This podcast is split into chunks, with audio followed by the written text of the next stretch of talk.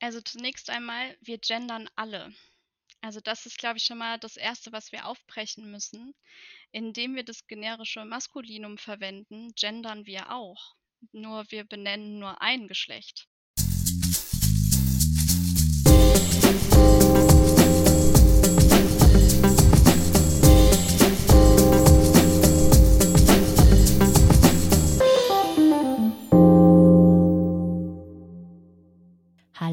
Herzlich willkommen zum Podcast Denkanstoß Demokratie der Landeszentrale für politische Bildung Rheinland-Pfalz.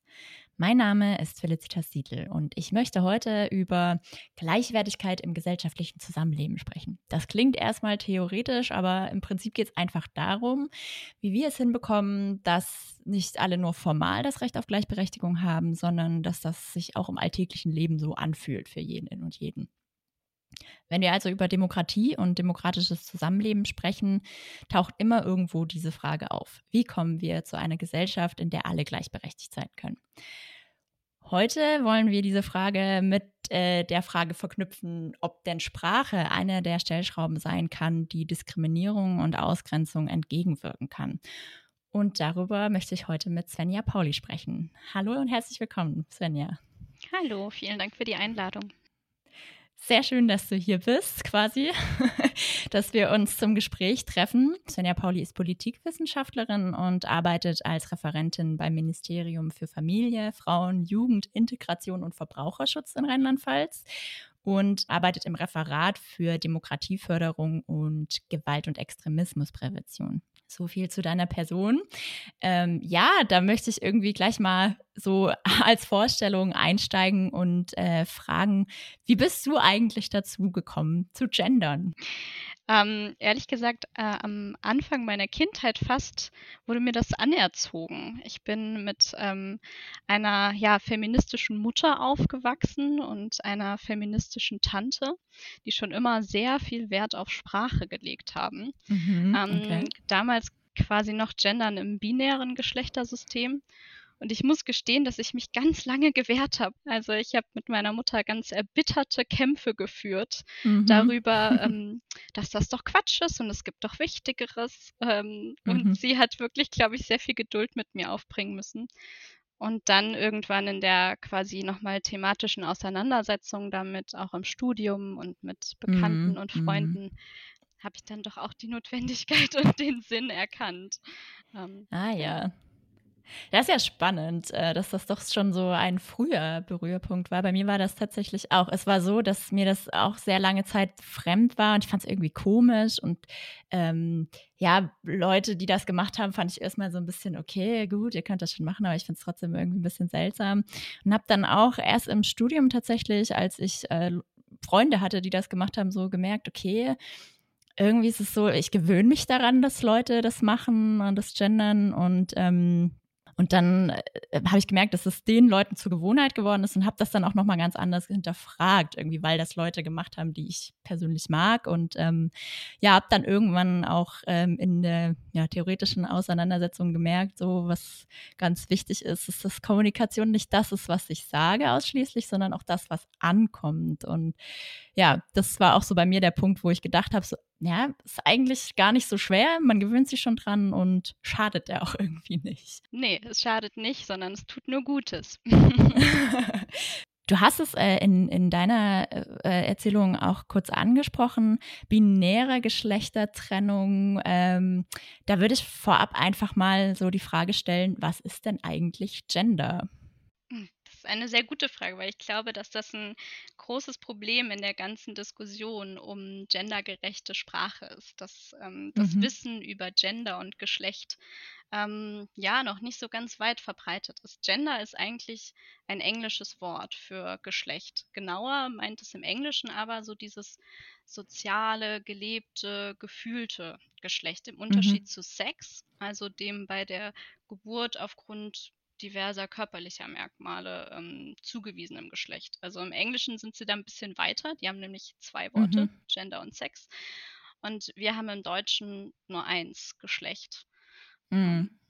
Genau. Ist äh, das Sex, wie du es gemeint hast, das biologische Geschlecht, wie es bei uns im Sprachgebrauch benutzt wird? Mhm. Also Sex ist das biologische mhm. Geschlecht und Gender, wir würden sagen Geschlechtsidentität Ähm, ist, glaube ich, die deutsche Entsprechung jetzt dafür. Also, Okay. wo fühle ich mich zugehörig? Was ist mein Empfinden und was, wie lebe ich vielleicht auch mein Geschlecht? Also darunter fassen sich Be Be Be ja, Identitäten, Sex äh, Geschlechteridentitäten wie cis, was ja das vorherrschende Modell ist, binär, inter, queer, bi, so, das fällt darunter, ne? Also das sind Mm, quasi diese Ja, also man muss schon Gender. nochmal trennen zwischen Geschlechtsidentität und sexueller Identität, weil Mhm. bi beispielsweise ist eine sexuelle Identität. Da geht es darum, wen finde ich körperlich anziehend, in wen kann ich mich verlieben. Ähm, bei Geschlechtsidentitäten geht es darum, wer bin ich, wie, also welchem Geschlecht fühle ich mich Mhm. zugehörig, fühle ich mich überhaupt einem zugehörig und vielleicht kann ich da mal mit einem wissenschaftlichen Fakt anfangen. Sehr Es gerne. gibt mehr als zwei Geschlechter. Ich glaube, es ist einfach wichtig, das nochmal zu betonen. Mhm. Ähm, wir gehen immer davon, oder viele Menschen, glaube ich, gehen von dieser binären Geschlechterordnung aus, was ich gerade gesagt habe, also einem zweigeschlechtlichen System Männer und Frauen. Mhm. Aber es ist ein wissenschaftlicher Fakt, dass das nicht stimmt, ähm, sondern das Geschlecht mehr als eine Form von Kontinuum verstanden äh, werden muss. Mhm. Und das hat zum einen damit zu tun, dass sich allein das biologische Geschlecht schon aus ganz vielen unterschiedlichen Komponenten, konkret aus vier Komponenten zusammensetzt. Also da gibt es Chromosome, Hormone, innere Fortpflanzungsorgane und dann auch äußere Genitalien. Und das muss nicht immer alles zusammen, also passen. Es ist nicht immer so, dass alle diese vier Komponenten eindeutig weiblich sind, sondern die Mhm. Zusammensetzung kann ganz unterschiedlich sein. Und demnach gibt es eben Menschen, die sich entweder nicht eindeutig der Kategorie Mann oder eindeutig der Kategorie Frau zuordnen lassen. Die würde man dann Intermenschen oder nicht-binäre Menschen nennen. Da kommt es nochmal drauf an. Intermenschen haben Geschlechtsmerkmale ähm, von, von Männern, also was man männlich und weiblich definiert. Ähm, Mhm. Mhm. nicht-binäre Menschen würden sagen, sie kann, können mit diesen Kategorien gar nichts anfangen. Und es gibt Menschen, die sich einem anderen Geschlecht als dem bei der Geburt zugewiesenen Geschlecht zugehörig äh, fühlen. Das sind dann Transmenschen. Und Mhm. alle diese ähm, Geschlechtsidentitäten sind keine Erfindung der neuen Zeit, sondern das ist ein, ein wissenschaftlicher und ein historischer Fakt. Es gab schon immer Gesellschaften, die andere Geschlechterordnung hatten und mehr als zwei Geschlechter kannten. Da gehen die Berichte wirklich zurück bis in die Bronzezeit. Also man muss eigentlich sagen, entgegen der ja leider immer noch sehr weit verbreiteten Meinung ist die Existenz von mehr als zwei Geschlechtern der wissenschaftliche Fakt und die Mhm. Zwei-Geschlechter-Ordnung eigentlich nur ein ideologisches Glaubenssystem. Ja, das ist äh, dann quasi so ein bisschen ein Problem, was häufiger vorkommt, dass sich so Alltag äh, der, den Fakten und Wissenschaft äh, so gegenüberstellt. Und ähm, ich würde aber gerne auf, aufbauend auf, diesen, auf diese Fakten äh, fragen, warum es dann wichtig ist, diese Frage zu stellen, sollen wir gendern? Also was spricht dafür? Wir haben uns ja jetzt persönlich schon dafür ausgesprochen, aber vielleicht kannst du das nochmal so äh, zusammenfassen. Warum sollen wir gendern? Also zunächst einmal, wir gendern alle. Also das ist, glaube ich, Mhm. schon mal das Erste, was wir aufbrechen müssen. Indem wir das generische Maskulinum verwenden, gendern wir auch. Nur wir Mhm. benennen nur ein Geschlecht. Ähm, und das, glaube ich, müssen wir im Sprachgebrauch auch immer noch mal aufpassen.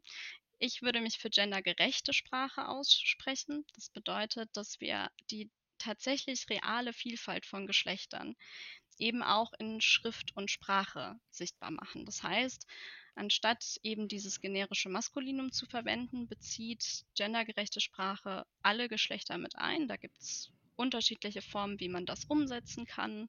Man kann das mit einem, mit einem Gender-Sternchen oder einem Doppelpunkt oder einem Unterstrich machen oder man kann versuchen, neutrale Formulierungen zu finden, also zum Beispiel Teilnehmende anstatt Teilnehmer. Mhm. Und warum Da scheiden sich ja so ein bisschen die Geister daran, wie das jetzt am besten funktioniert, ne? Ja, da gibt es auch, glaube ich, wirklich ganz unterschiedliche Perspektiven da drauf und ähm, Mhm. gute Argumente für, für viele äh, Versionen davon. Aber ich habe heute eine ganz interessante Perspektive darauf nochmal ähm, gelesen. Und zwar, eigentlich ist das auch was Schönes, weil es ist ein bisschen, es erlaubt uns Kreativität mit der Sprache und wir können Mhm. uns selbst aussuchen, welche Form wir davon für uns passend finden. Es gibt Menschen, die ähm, beispielsweise den Doppelpunkt äh, nehmen, weil er sich ihrer Meinung nach gut ins äh, Schriftbild einpasst oder weil er momentan, ich glaube, das ist das überzeugendere Argument, ähm, wird davon ausgegangen, dass das die Version ist, die am ehesten barrierefrei ist. Es gibt Mhm. andere Ja. Menschen, die sagen, ich möchte den Unterstrich nehmen, weil der eine Störung ist im Lesefluss. Und das ist ja genau das, was ich möchte. Ich möchte aufmerksam machen Mhm. darauf, dass es Mhm. mehr gibt als das Ja. Männliche. Ähm, und ich muss sagen, diesen, diesen Aspekt der Kreativität dabei, den hatte ich bisher noch nicht so ähm, bedacht, aber finde das ein schön, was Schönes, weil Sprache ist ja was, was sich ständig verändert. Also das ist vielleicht Mhm. ähm, auch was, was wir immer mal wieder vergessen, aber Sprache ist nichts, was vom Himmel gefallen ist vor 200 Jahren und sich nie verändert hat, sondern es verändert sich ständig und je nachdem, wie sich Gesellschaften verändern, was für unterschiedliche Einflüsse da reinkommen, verändert sich auch Sprache. Niemand redet mehr Mhm. so wie in, in Faust, zum Glück. Ja, ich fand das Argument, dass du gesagt hast, so, das bildet die Realität ab, ähm, sehr, sehr wichtig, ja, weil das ja irgendwie auch einfach was ist, was im öffentlichen Raum sehr präsent ist. Also die Sprache in, sei es jetzt in Form von Reden, aber auch in geschriebenen, in off offiziellen Briefen und so weiter. Und ja. Ja, d- und ich glaube, das ist, also das ist der eine Punkt. Wir wollen reale Vielfalt ähm, irgendwie sichtbar machen. Der andere ist aber, und da müssen wir jetzt ein bisschen tiefer vielleicht darüber sprechen, was für eine Macht denn Sprache hat.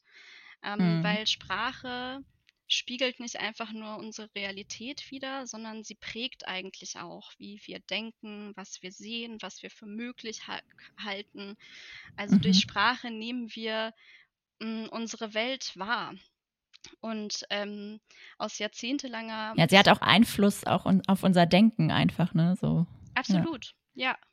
Und da, da sind wir genau bei dem Punkt. Wir wissen eigentlich aus jahrzehntelanger wissenschaftlicher Forschung, ähm, was und wer nicht mitgesprochen wird, wird eben auch nicht mitgedacht. Also da gibt es Mhm. beispielsweise so Studien, ähm, die dann nach Filmhelden fragen.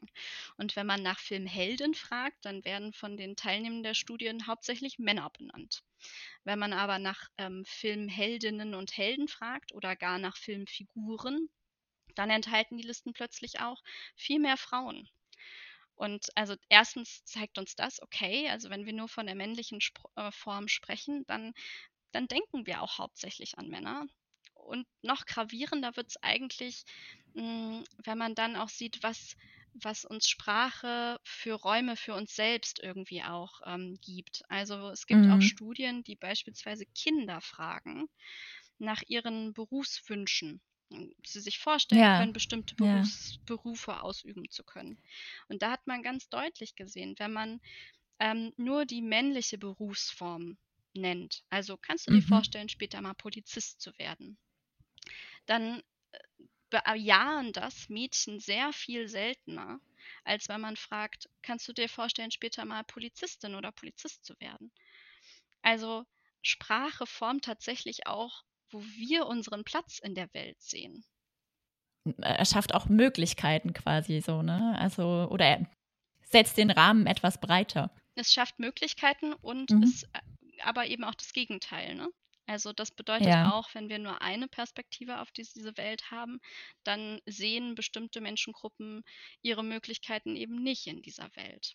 Und Mhm. ähm, da wäre ich eigentlich noch mal bei einem anderen wichtigen Punkt, ähm, weil Sprache ist ja nicht nur quasi eine Reflexionsfläche von Realität, sondern damit auch Mhm. immer ein Spiegel von von Herrschaftsverhältnissen, von Machtverhältnissen und ein Mhm. Instrument dieser. Und ähm, es gibt so ein schönes Buch von ähm, Kybra Gümüşay, ich hoffe, ich habe den Namen jetzt richtig ausgesprochen, ähm, Sprache und Sein. Und die hat da drin so schön gesagt, Worte wohnt eine gewisse Perspektive inne. Und indem wir eine Mhm. gewisse Sprache und gewisse Worte benutzen, schauen wir auf die Welt durch die Augen einer bestimmten Menschengruppe. Und im Falle Mhm. von Sprache ist das halt in den meisten Fällen immer noch ein rein männliche Perspektive. Ja, das generische Maskulinum. Genau. Wie das dann so schön heißt, ja. Finde ich irgendwie einen interessanten Punkt, da ich auch so manchmal das Gefühl habe, wenn man dann das einfordert, also gendergerechte Sprache, ähm, ist der Gegenwind sehr groß. Da kann man auch sehr ähm, deutlich überall sehen, wo das Thema aufkommt. Also kriegt auch Gegenwind bei Veranstaltungen, die man so macht, äh, quasi, wenn man das Geschlecht als, als äh, Kategorie oder Kritik mit reinbringt, ähm, stört das viele. Ähm, also es gibt zum einen diesen Widerstand, äh, tatsächlich, der sich so sehr auf die Sprache konzentriert, also dass das das dass es die deutsche Sprache verhunzen würde und dass tatsächlich mit dem generischen Maskulinum doch eigentlich alle gemeint sind.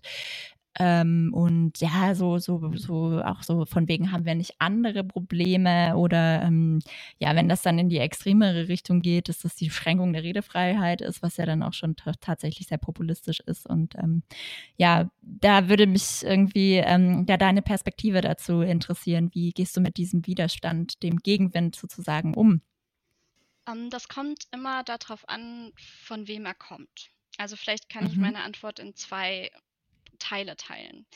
Mhm. Ähm, ich glaube, dass eine, ein Großteil der Menschen sich einfach nicht so viel mit Sprache beschäftigt. Und ähm, dass da so ein Gefühl für ist, ach, Sprache ist nicht so wichtig. Und jetzt gerade geschlechtergerechte Sprache, das hat mit meinem Alltag gar nichts zu tun. Und warum soll ich mich da jetzt mit auseinandersetzen? Weil, das ist, glaube ich, auch ein wichtiger Punkt darum, dabei, ähm, ich müsste ja mein alltägliches Sein und, und Handeln, also mein Sprechen verändern. Und das mhm. ist natürlich schon eine Herausforderung. Wir beide kennen das, wenn du auch ähm, genderst. Ähm, das braucht Zeit. Man muss sich daran gewöhnen. Ich bin immer noch im, im Lernprozess, was das angeht. Ja, man hat auch manchmal so ein bisschen, äh, weiß ich nicht, mache ich das jetzt? Will ich auffallen? So in dem Punkt. Ähm, äh, ja, das ist tatsächlich manchmal schon so pol politische Positionierung im Alltag, so völlig bei, bei, bei was Banalem wie Sprache, ja.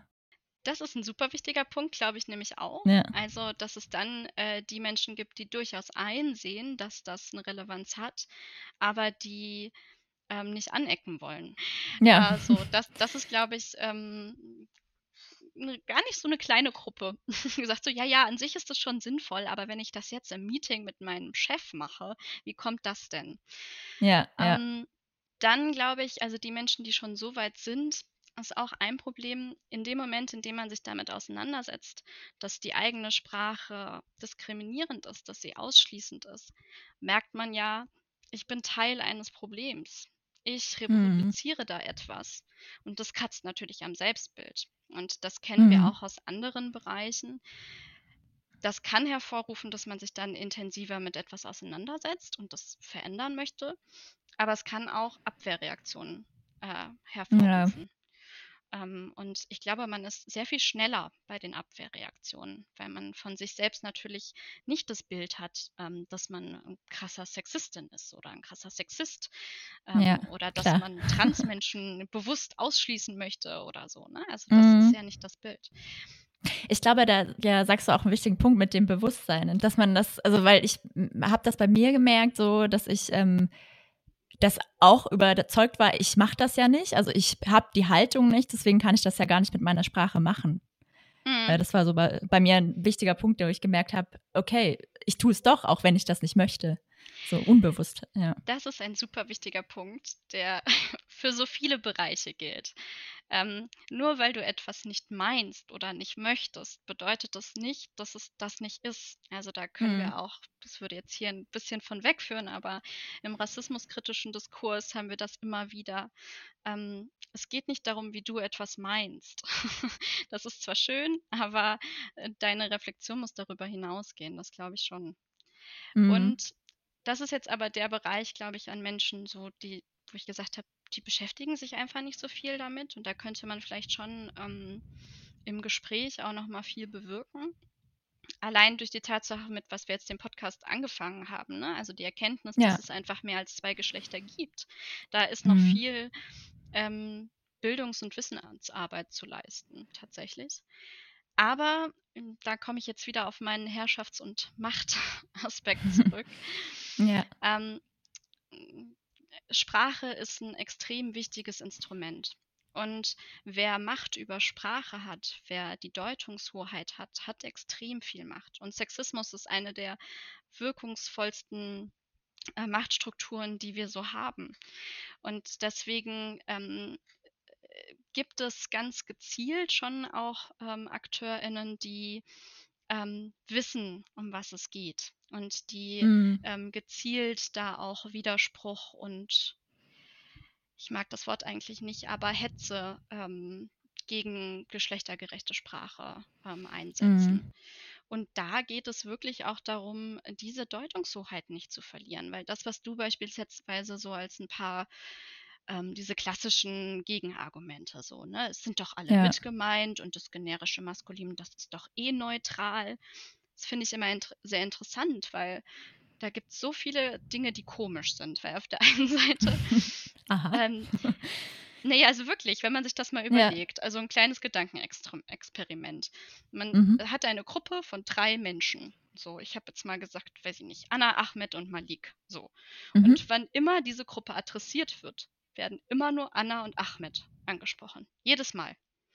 Dass das ein komisches Gefühl bei Malik auslöst, ist ja irgendwie klar. So, irgendwann ja. wird er sagen so, ja, hey, warum werde ich denn nicht angesprochen? So werde ich hier mhm. nicht gesehen. Mhm. Bin ich es nicht wert, erwähnt zu werden? Und die Antwort, die Malik dann erhält, ist, naja, aber du warst doch mitgemeint, wenn wir Anna und Ahmed sagen. Das ist ja mhm. wohl klar.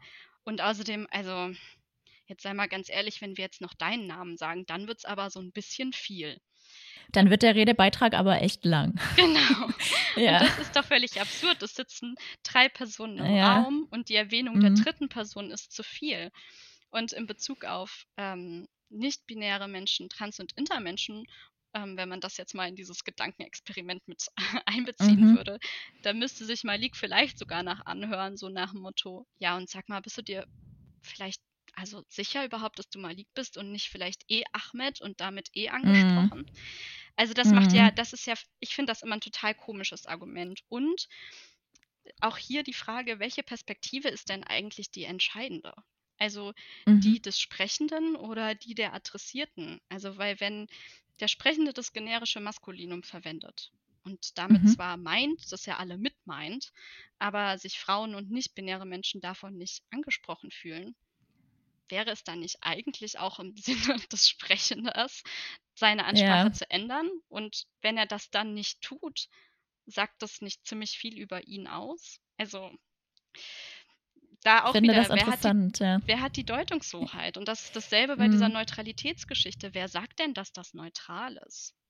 Mhm. Wichtige Punkte, die du da ähm, benennst. Äh, ja, weil ich das auch ganz stark wahrnehme, gerade im ja, so im Diskurs, wo man einfach auch merkt, der hat sich ganz deutlich verschoben in den letzten Jahren und das kann kein Zufall sein. Also das ist eine Strategie meiner Meinung nach auch, ähm, die von bestimmten politischen Gruppen, äh, Gesellschaftsgruppen da auch teilweise angewandt wird, sehr bewusst, aber das strahlt halt auch aus auf den größeren, also auf die große, größere Gesellschaft, dass das quasi die Normalität einfach ist und dass das auch so bleiben soll dann.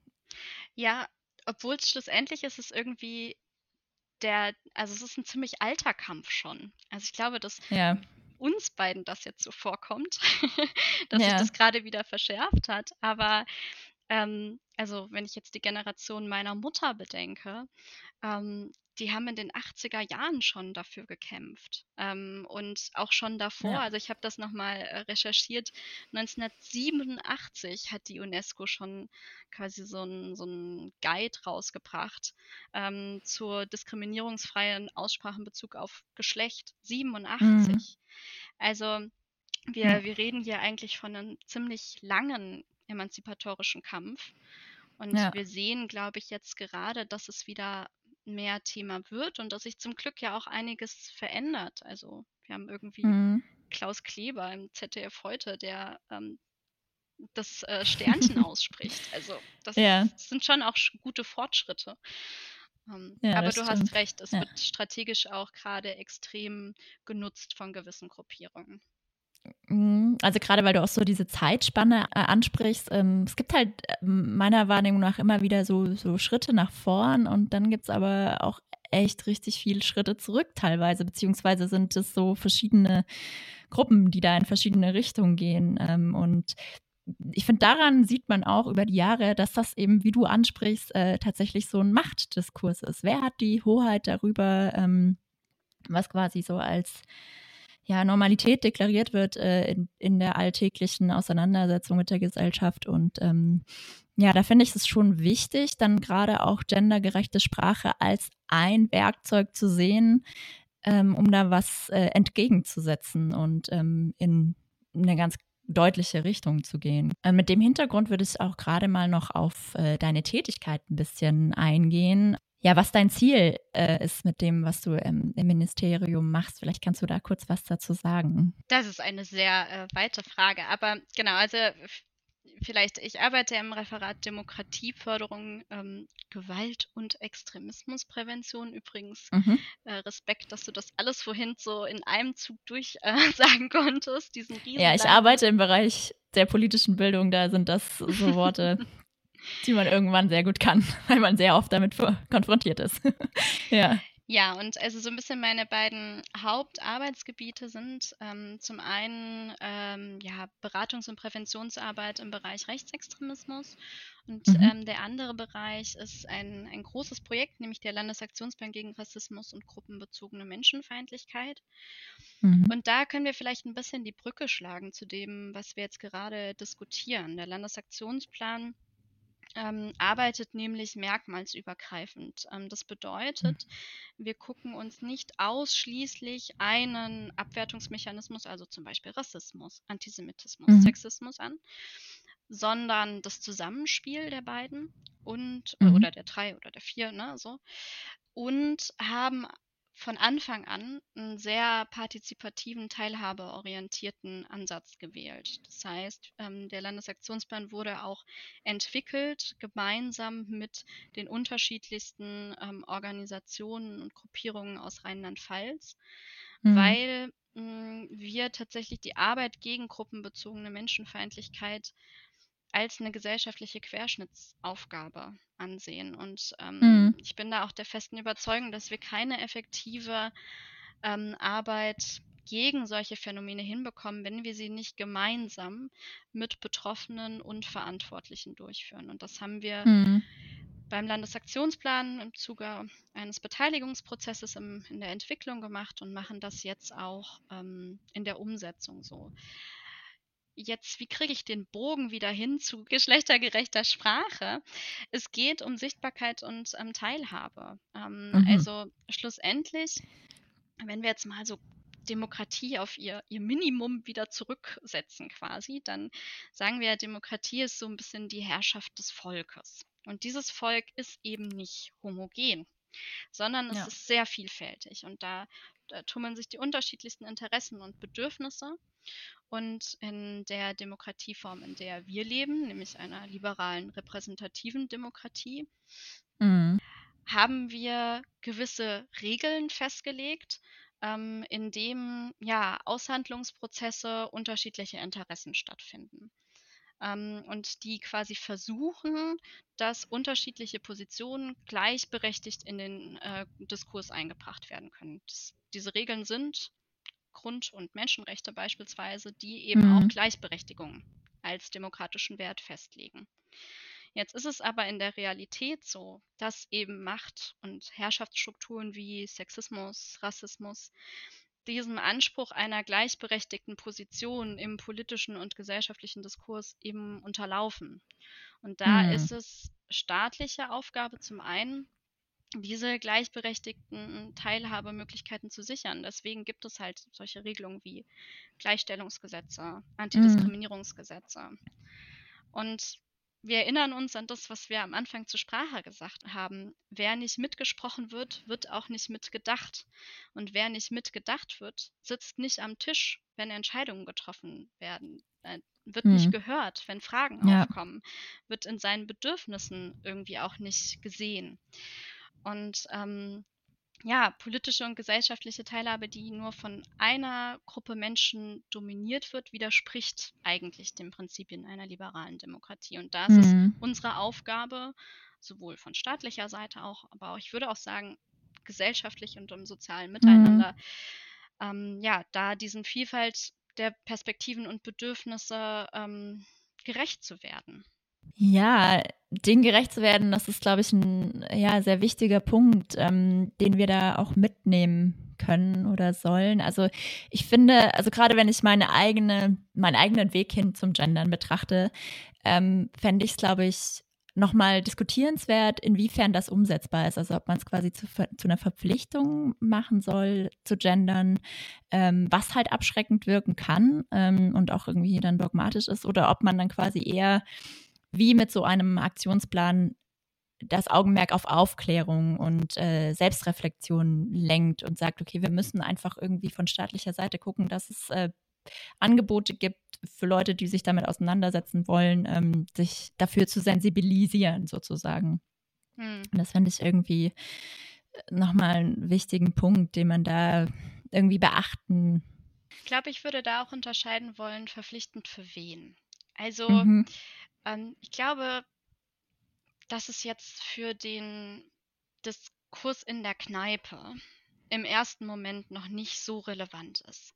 Und mhm. ähm, ich glaube auch, dass das irgendwie für die Gesamtdiskussion schädlich ist, äh, wenn wir da quasi gleich so verurteilend sind. Weil wie mhm. du und ich jetzt beide gesagt haben, man, man gewöhnt sich daran, man braucht Zeit, man lernt es. Ich habe mit Begriffen auch immer noch ein Problem. Zum Beispiel mhm. verwende ich das, äh, das Wort Gästin äh, nicht, aber komme da vielleicht auch noch dazu. Also ja. ähm, zum einen so diese Anerkennung, das darf ein Prozess sein und ein Lernprozess. Und zum anderen mhm. aber auch zu überlegen, in welchen Bereichen ähm, muss es aber schneller gehen. Und welche Bereiche mhm. sind ähm, unter einer besonderen Verantwortung? Ich denke da. Auch so, so in Vorreiterposition ähm, vielleicht. Ne? Ja, auch weil äh, ja. der ein Bereich, denke ich, ist Medien. Also ähm, Medien arbeiten mit Sprache. Das ist, mhm. das ist ihr größter Teil. Und ich denke, ähm, da wäre ganz viel getan, wenn, wenn Medien da noch mehr drauf achten würden, was jetzt auch gerade passiert. Also da beobachte mhm. ich wirklich eine, eine, große Entwicklung. Der andere Teil ist ja. staatliche Kommunikation. Ähm, da bin ich jetzt natürlich so ein bisschen in einer schwierigen Situation, aber meine ganz persönliche Meinung ist, dass ähm, wir uns da äh, immer mehr hinbewegen müssen, dass äh, staatliche Kommunikation als Vorbild dienen sollte und mhm. ähm, es dafür sicherlich auch verpflichtende Regelungen geben könnte. Da sind wir noch nicht so weit, aber es gibt ähm, durchaus innerhalb ähm, politischer Verwaltung da auch Diskussionen dazu und Entwicklungsprozesse. Ähm, aber das sehe ich als die entscheidenderen Bereiche an. Ein anderer Bereich mhm. wäre ähm, Universitäten als mhm. quasi auch so ein bisschen ne, Denkfabriken und so. Also, ja, das stimmt, ja. Aber wir können Menschen nicht äh, per Dekret von oben, so funktioniert Demokratie nicht, per Dekret von oben sagen, das wie stimmt. sie zu sprechen haben. da wäre ich ja. auch sehr dagegen. Also. Ja. Ja, ich auch. Also das ist, ähm, aber ich glaube, du hast wichtige Punkte angesprochen, auch ähm, dahingehend, dass es eigentlich eine relativ große Bandbreite an Möglichkeiten gibt, ähm, das umzusetzen. Also quasi das Ziel, äh, dass es gendergerechter, um das mal so irgendwie zusammenzufassen, in der Gesellschaft zugeht und dass die Sprache auch dem entspricht, sind da einige Stellschrauben, die man bewegen kann. Und das ist, glaube ich, ähm, eine motivierende Sache, dass es da tatsächlich viele Möglichkeiten gibt, das zu tun. Ja. Plus, ähm, wenn man sich die, die äh, jüngere Vergangenheit anguckt, also beispielsweise mit dem Bundesverfassungsgerichtsurteil von 2017, haben wir wirklich auch einfach einen, einen Meilenstein. Also das war eine, eine, Regelung im Personenstandsrecht als Erklärung mal ganz kurz, mit ja. der eben neben dem Eintrag weiblich oder männlich auch der Eintrag divers möglich ist und auch die Möglichkeit besteht, den Geschlechtseintrag offen zu lassen. Mhm. Und was vielleicht viele da auch nicht mitbekommen haben, seit äh, Dezember 2018 ist es auch begründungsbedürftig, Menschen, die sich eben nicht dauerhaft dem männlichen oder weiblichen Geschlecht zuzuordnen, nicht, ähm, wenn man die nicht einbezieht oder äh, benennt, dann muss man das begründen, warum. Also ah, wir sind okay. da, glaube ich, auf einem es ist ein guter Moment in Geschichte mal wieder, um darüber zu sprechen und das Ganze weiter voranzubringen. Ja, Das ist doch ein gutes, gutes Schlusswort. Und ähm, ja, da sind, glaube ich, einige Denkanstöße dabei, wie wir selber unsere Sprache ähm, irgendwie reflektieren können. Svenja, ich danke dir, dass du dir die Zeit genommen hast, äh, das Gespräch mit mir durchzuführen und ähm, ja, bedanke mich für deine Perspektive zum, zum Thema. Sehr gerne und vielen Dank für die Einladung.